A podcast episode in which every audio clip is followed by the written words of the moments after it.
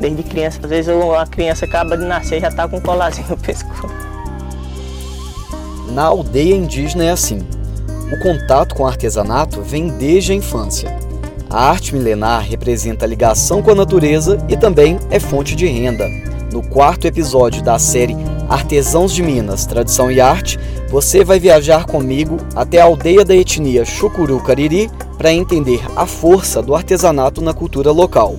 É um povo que luta para manter as tradições, mas não deixa de se abrir para a modernização. Prova disso são as vendas que já são maioria pela internet. Eu sou o Pablo Nascimento e este é mais um podcast da Record TV Minas. Artesãos de Minas. Oferecimento Gerdau. Brasileira de nascimento, mineira de coração. Os membros da aldeia Arapuã Caquiá são originários do Nordeste brasileiro. Há pouco mais de um ano e meio se mudaram para Brumadinho, na região metropolitana de Belo Horizonte, em busca de tranquilidade. Eles estavam perdendo o território para fazendeiros. Hoje, o grupo vive em um grande terreno da zona rural de Brumadinho. Quem vai me receber é o artesão e professor Camaurá Vicente. Eu cheguei aqui no território, na cidade de Brumadinho, e já encontrei o Camaurá na casa dele, uma casa feita por ele com a ajuda dos membros da comunidade, uma casa de barro. Ele já estava com a mão na massa, estava aqui passando verniz em algumas peças. Camaurá, o que, que você estava fazendo aqui? Tava passando um verniz, terminando né, a zarabatana, uma zarara que eu também fiz. Passando verniz para dar o acabamento, né? E o que, que é isso, zarabatana?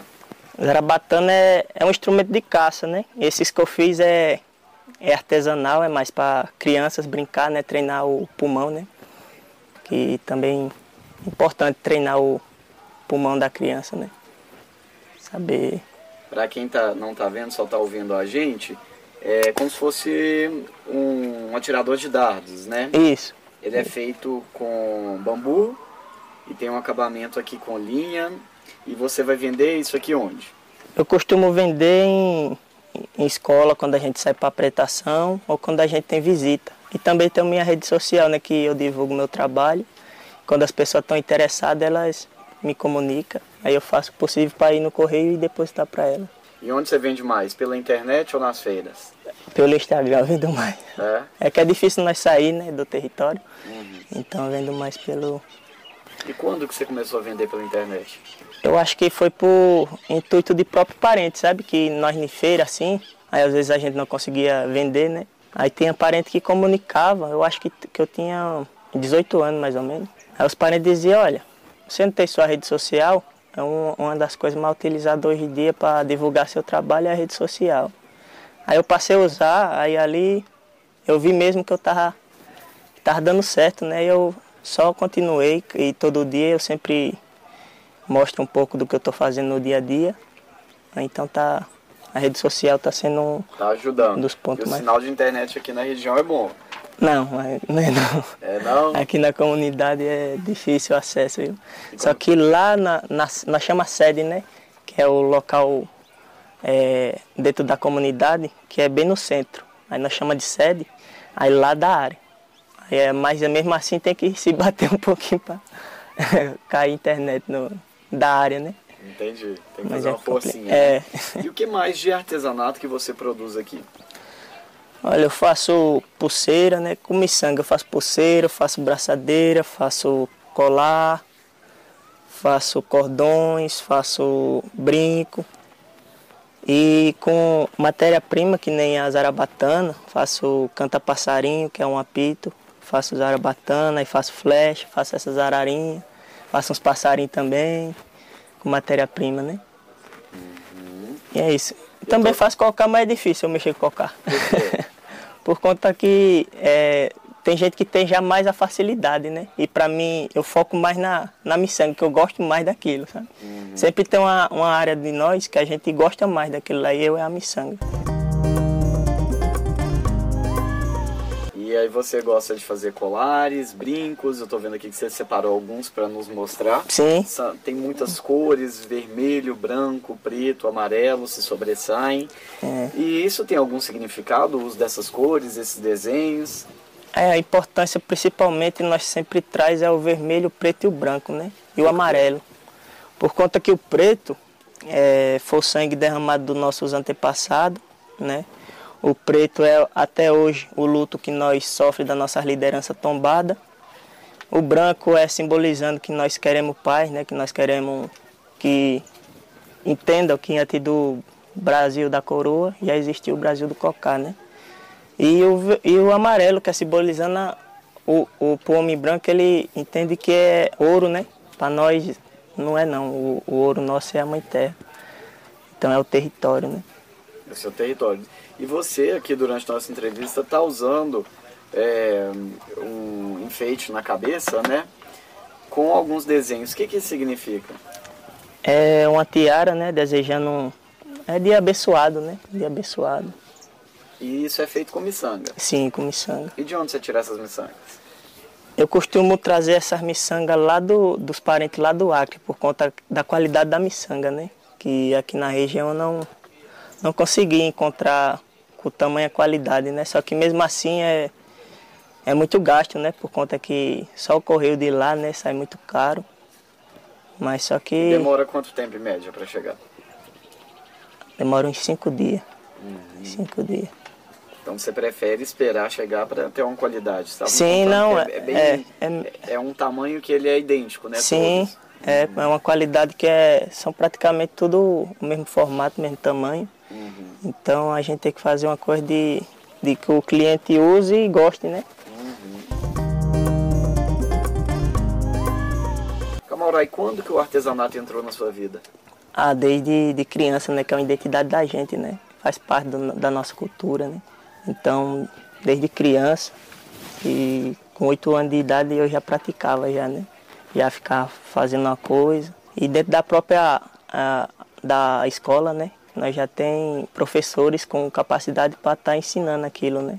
Na aula de cultura, na aula de linguagem, né? Então a gente já, desde criança a gente já vai e já usando também, né? Às vezes a criança acaba de nascer e já está com um colarzinho no pescoço.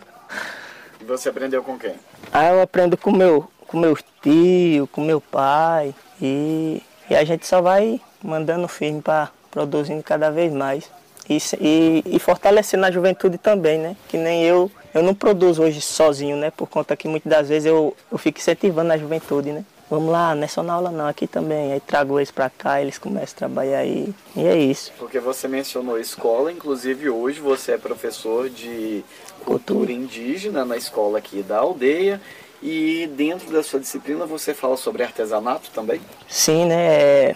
Tudo referente à cultura, seja o artesanato, seja a nossa dança cultural, seja pinturas, né? E tudo isso envolvendo nossa identidade é tratado dentro da aula de cultura.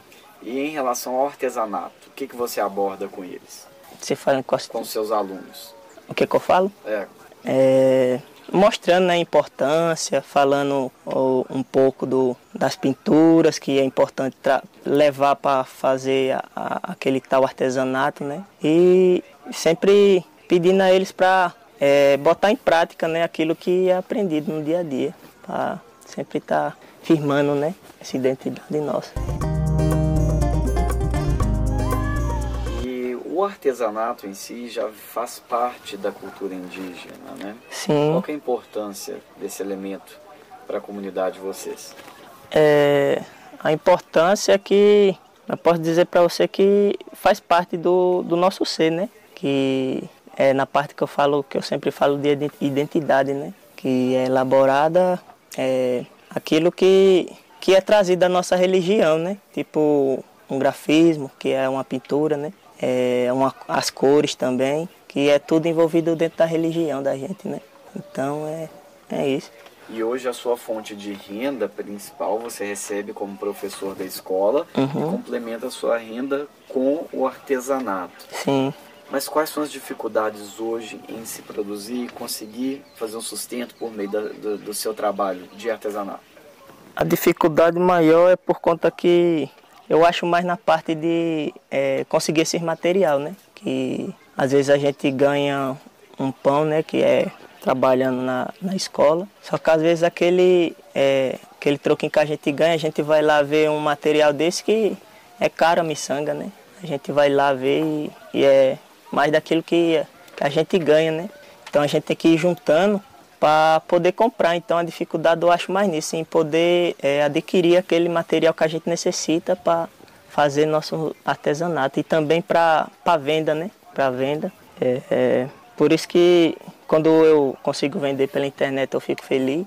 Tenho meu Instagram e eu quando eu consigo vender por lá eu fico muito feliz. A dificuldade maior é essa, é para adquirir mesmo esses materiais, né? Camaura, você tem medo que isso se perca com o tempo? Não, medo eu posso dizer que eu não tenho por conta que já é algo que faz parte do nosso dia a dia, né? E na parte da juventude, a juventude mesmo quando vê um material assim, aí, aí olha assim e diz, nossa, esse tá bonito, eu vou fazer um, um desse mesmo jeito, só que maior, maior ainda, ou seja, sempre tem aquele incentivo de, de praticar ele mais ainda e deixar do jeito mais bonito ainda, mais, mais forte ainda, o grafismo, a pintura, tudo mais. E para você que é um artesão, que produz, mas também é professor na escola, dá aula de cultura indígena, como você quer que a população e seus alunos vejam o artesanato? É, pela importância que ele tem, né? Tanto para a gente, né? Que nem tem muito do meu material que eu, que eu vendo simbolizando proteção, né? Então, para quem adquirir, né, com respeito à, à religião da gente, é nosso povo, né, vai estar tá adquirindo material de proteção e vai estar tá fortalecendo nosso território, né? Porque também é nosso ganha-pão, né? Então, é, e ver com bons olhos, né? Que saber que tem é, aquela cultura viva, que tem aquela identidade e eu acho que é isso. Muito obrigado por participar com a gente aqui hoje. Como é que eu digo obrigado no idioma? Vocês? Obrigado? É. Piomon. Piomon. Piomon. Piomon, Camaurá. Aqui eu encerro o quarto episódio da nossa série de podcasts. Amanhã eu volto com o último capítulo. Nele eu vou te contar qual é a relação da cantora Anitta com o artesanato mineiro. Gostou dessa história? Compartilhe com os amigos. Os podcasts da Record TV Minas ficam disponíveis nas principais plataformas de áudio e também no portal R7. O endereço é r7.com/mg. O especial também está na TV. É no Balanço Geral Minas até o dia 11 de agosto. Eu, é claro, te espero no próximo podcast. A você, um grande abraço. Artesãos de Minas. Oferecimento Gerdau. Brasileira de nascimento, mineira de coração. Este podcast teve roteiro de Pablo Nascimento. Edição de áudio, Lucas Eugênio. Captação de áudio, Paulo Pires. Auxiliar, Alessandro Cardoso. Chefia de redação, Adriana Vigiano e Flávia Martins e Miguel. Direção de jornalismo, Marco Nascimento.